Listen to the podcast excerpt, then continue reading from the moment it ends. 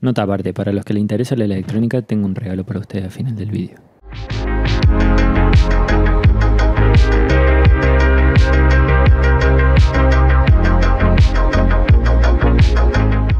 Buenas, buenas, bienvenido, bienvenida a otro episodio de Stories. Estamos ya en el episodio número 9. En el anterior, el número 8, que eh, por lo visto no le está yendo muy bien, conté cómo me fue en este primer cuatrimestre que hice en la Universidad Politécnica de Cataluña. Me fue muy bien, aprobé todo, pero bueno, hay detalles sobre eso en ese video. Otra cosa que mencioné allí también es que ahora, este siguiente cuatrimestre, no voy a cursar en la Universidad Politécnica de Cataluña, me voy a tomar un cuatrimestre para montar una empresa. lo digo con mucha timidez porque lo digo con mucho miedo porque, porque estamos en etapas muy tempranas, recién estoy en conversaciones con clientes, hay muchos procesos que tengo que aprender a, eh, ¿cómo se diría?, a, um, aceitar para que todo quede bien estructurado y pueda funcionar digamos, pero me estoy dedicando a eso. Tampoco puedo contar mucho de, los detalles de lo que estoy haciendo en el proceso, pero sí puedo decir de qué se trata.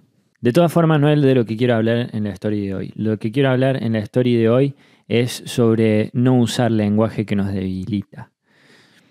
Pero bueno, vamos a contextualizarlo en esto para poder explicar de dónde viene esta necesidad de hablar de esto o cuál es el origen de esto, donde yo creo que hay contenido valioso y que creo que podría servirte a vos, a ti.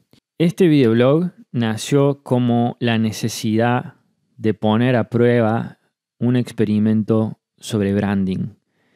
¿Cuál era el objetivo de, Daily J, que se empezó llamando mi primera serie, eh, y que después se convirtió en FDJ?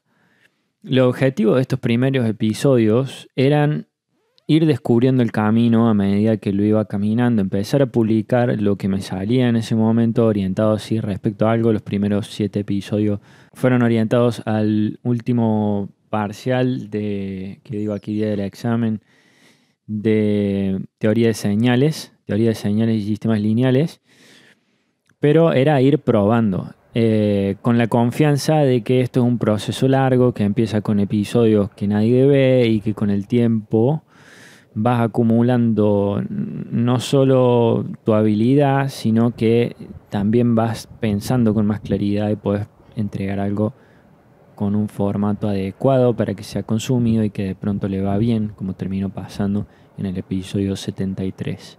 Entonces una lección sobre trabajo de marca y sobre paciencia. El trabajo de marca requiere mucha paciencia. Entonces es algo que apliqué yo, que un poco la perdí después con mi lanzamiento de, la electrónica desde cero, pero bueno, estaba haciendo un experimento. Eh, estoy muy contento con cómo salió, porque si no tuviera esos resultados, eh, no podría saber que no quiero seguir haciendo eso. No, no creo que publique más cursos. En verdad me gustaría no hacerlo. Eh, quiero volver a mis orígenes, que es el branding. Y eso es lo que estoy montando, una agencia de creación de contenido y marketing digital con mucho foco en el branding, en el trabajo de marca. Si no sabes nada sobre esto y te interesaría conocer qué diferencia hay entre el trabajo de marca y el marketing de ventas, te voy a pedir que te suscribas a este canal que no tiene ni videos ni suscriptores. Este que sale acá arriba, este que te estoy dejando el enlace abajo, porque en función de cuánta gente vaya traccionando ahí, voy a hacer el lanzamiento de ese canal antes o después. Y lo primero de lo que hablaré será eso, la diferencia entre eh, los departamentos de ventas y los departamentos de trabajo de marca. Eh, me gustaría hablar también de de lo que se viene en términos de, búsqueda por voz en Internet. Bueno, temas de marketing, de negocios. Eh, si te interesa eh, porque no lo conoces o si lo conoces pero quieres saber mi punto de vista, suscríbete a ese canal, así yo voy teniendo eh, una medida del interés que hay al respecto.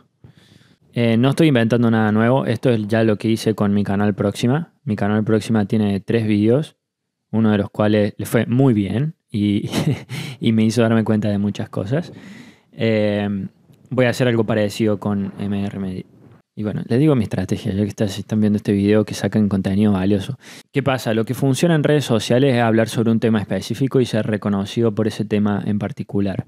Entonces yo derivé accidentalmente eh, la parte de ingeniería y ciencia a próxima. Y me sorprendió el rendimiento que tuvo eh, por contribuciones individuales. O sea, el, último video que subí a Próxima tiene el mismo rendimiento que todos mis videos en conjunto en este canal. Porque en este canal hablo de todo.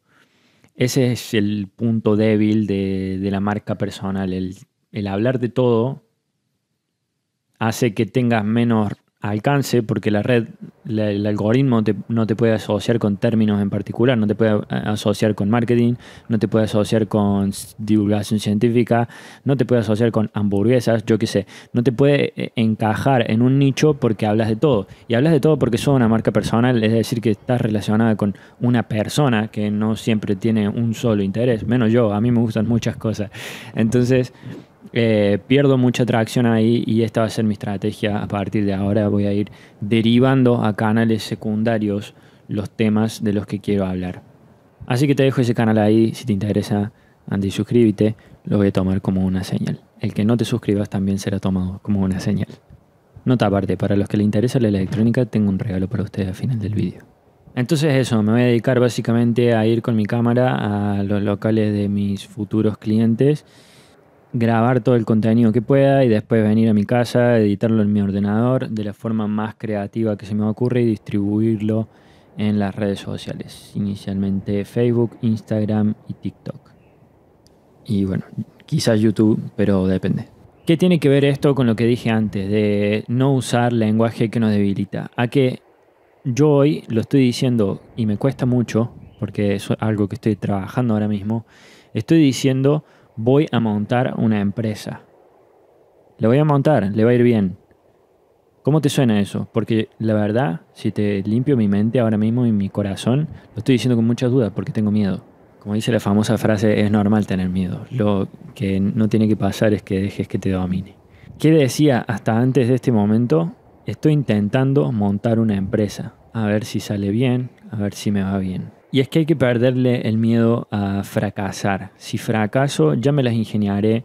Eh, tengo alternativas, digamos, para salir de una situación totalmente catastrófica en este ámbito. Entonces tengo que sumar a mí la tranquilidad de que ahora mismo estoy haciendo algo que vengo hace tiempo con ganas de hacer, que me lo dejé un poco de lado eh, mientras estaba preparando los exámenes finales para poder terminar bien eso y que mi mente no esté en dos sitios a la vez. Y lo logré muy bien, por eso me fue bien en esos exámenes. Eh, pero ahora me tengo que ocupar, tengo que dejar de decir, me estoy intentando montar una empresa, quizás si me vaya bien, para pasar a decir, estoy montando una empresa y me irá bien está el miedo ese detrás de, anunciar algo que después no pasa, ¿no? O, eh, lo, que dice, lo que se dice en inglés, y no tengo una buena traducción, over promise and under deliver. Como prometer de más y entregar de menos. Pero la verdad es que voy a dejar mi, cuerpo y mi alma y mi dedicación en, en hacer esto bien, en hacerlo lo mejor posible y en hacerlo con, mucho cariño porque es algo que yo estoy haciendo pensando en quienes van a ser mis primeros clientes por ellos. No es solo por mí, para montarme una estructura que haga dinero y ya está.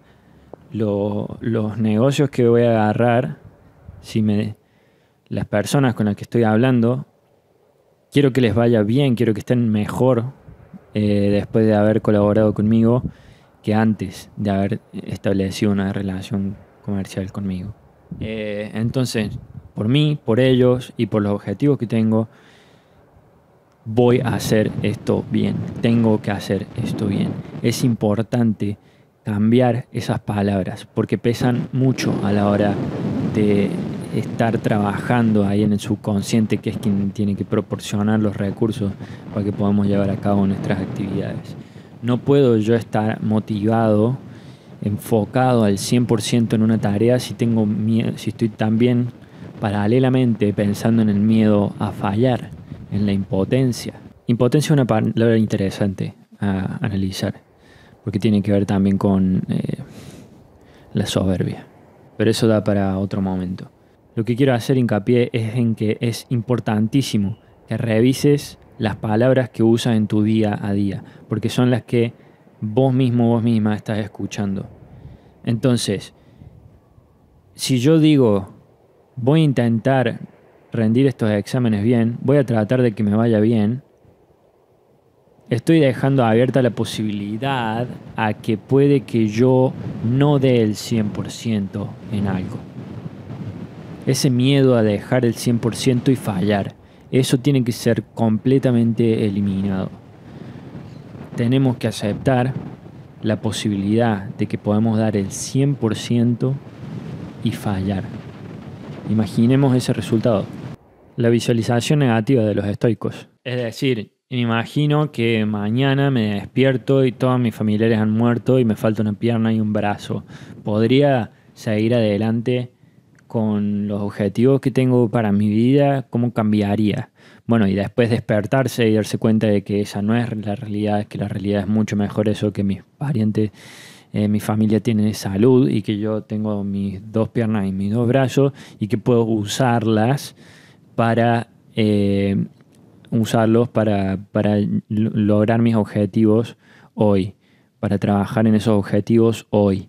Y lo puedo hacer con felicidad y estando agradecido de la fantástica situación en la que vivo en comparación con el infierno que podría eh, existir. O sea, compárate con otra gente o, con otras épocas de la humanidad. ¿No has visto películas sobre la Segunda Guerra Mundial? O sea, Compara un, un chico de tu edad en esa época a un chico de tu edad ahora. Vos estás viendo este video a lo mejor con, con expectativas de, de mejora y, de cosas que un chico de tu edad en esa época no se podía plantear. Un chico de 26 años en, la Segunda Guerra Mundial estaba pensando en sobrevivir al otro día y en que no lo encuentren los alemanes. Y si era alemán, pensando en que no lo encuentren los aliados y en hacer lo que sea por, también por sobrevivir. Al final las guerras son eventos históricos en donde jóvenes que no se conocen ni se odian se matan entre ellos por culpa de viejos que se conocen y se odian pero no se animan a matarse entre ellos. Y tú no vives en un momento como ese. Sí, nos ha tocado esta cosa, pero en comparación, ¿verdaderamente podemos quejarnos en comparación? Es que increíble. Yo cada vez que veo algo de esa época me agradezco mucho a la vida y al destino de haber nacido en 1994 y estar creciendo en esta época de prosperidad de la humanidad. No creamos que va a durar para siempre. Ha habido periodos de paz muy largos en distintos sitios a lo largo de la historia de la humanidad. Véase la Pax Romana. Este ha sido el más largo, viene siendo el más largo y el más próspero, pero eso no garantiza que, que vaya a durar para siempre. Entonces valoremos mucho lo que tenemos hoy y tengamos cuidado con las palabras que usamos. No use lenguaje que te debilita porque lo que hables, la conversación que tengas contigo, es lo que trasladarás al trabajo que haces cada día. ¿Quieres que sea un buen trabajo? Ten una buena conversación contigo. Aprecia el entorno, sea agradecido, agradecida, ten paciencia, humildad y lo que salga, bien o mal, habrá sido siguiendo un buen proceso. Eso es lo importante, que sigas un buen proceso de aprendizaje y de paz contigo mismo y con la humanidad. Hagamos de este mundo un lugar mejor. Hagamos de este mundo un lugar más bonito. Dejemos todo nuestro esfuerzo en embellecer cada cosa que tocamos lo más posible. Ese es mi mensaje para hoy. Espero que te haya gustado. Nos vemos la próxima. Ah, sí, el regalo. Bueno, desde que publique este video, durante los próximos tres días voy a dejar mi curso Electrónica desde cero gratis con el enlace que está en la descripción. Hasta la próxima.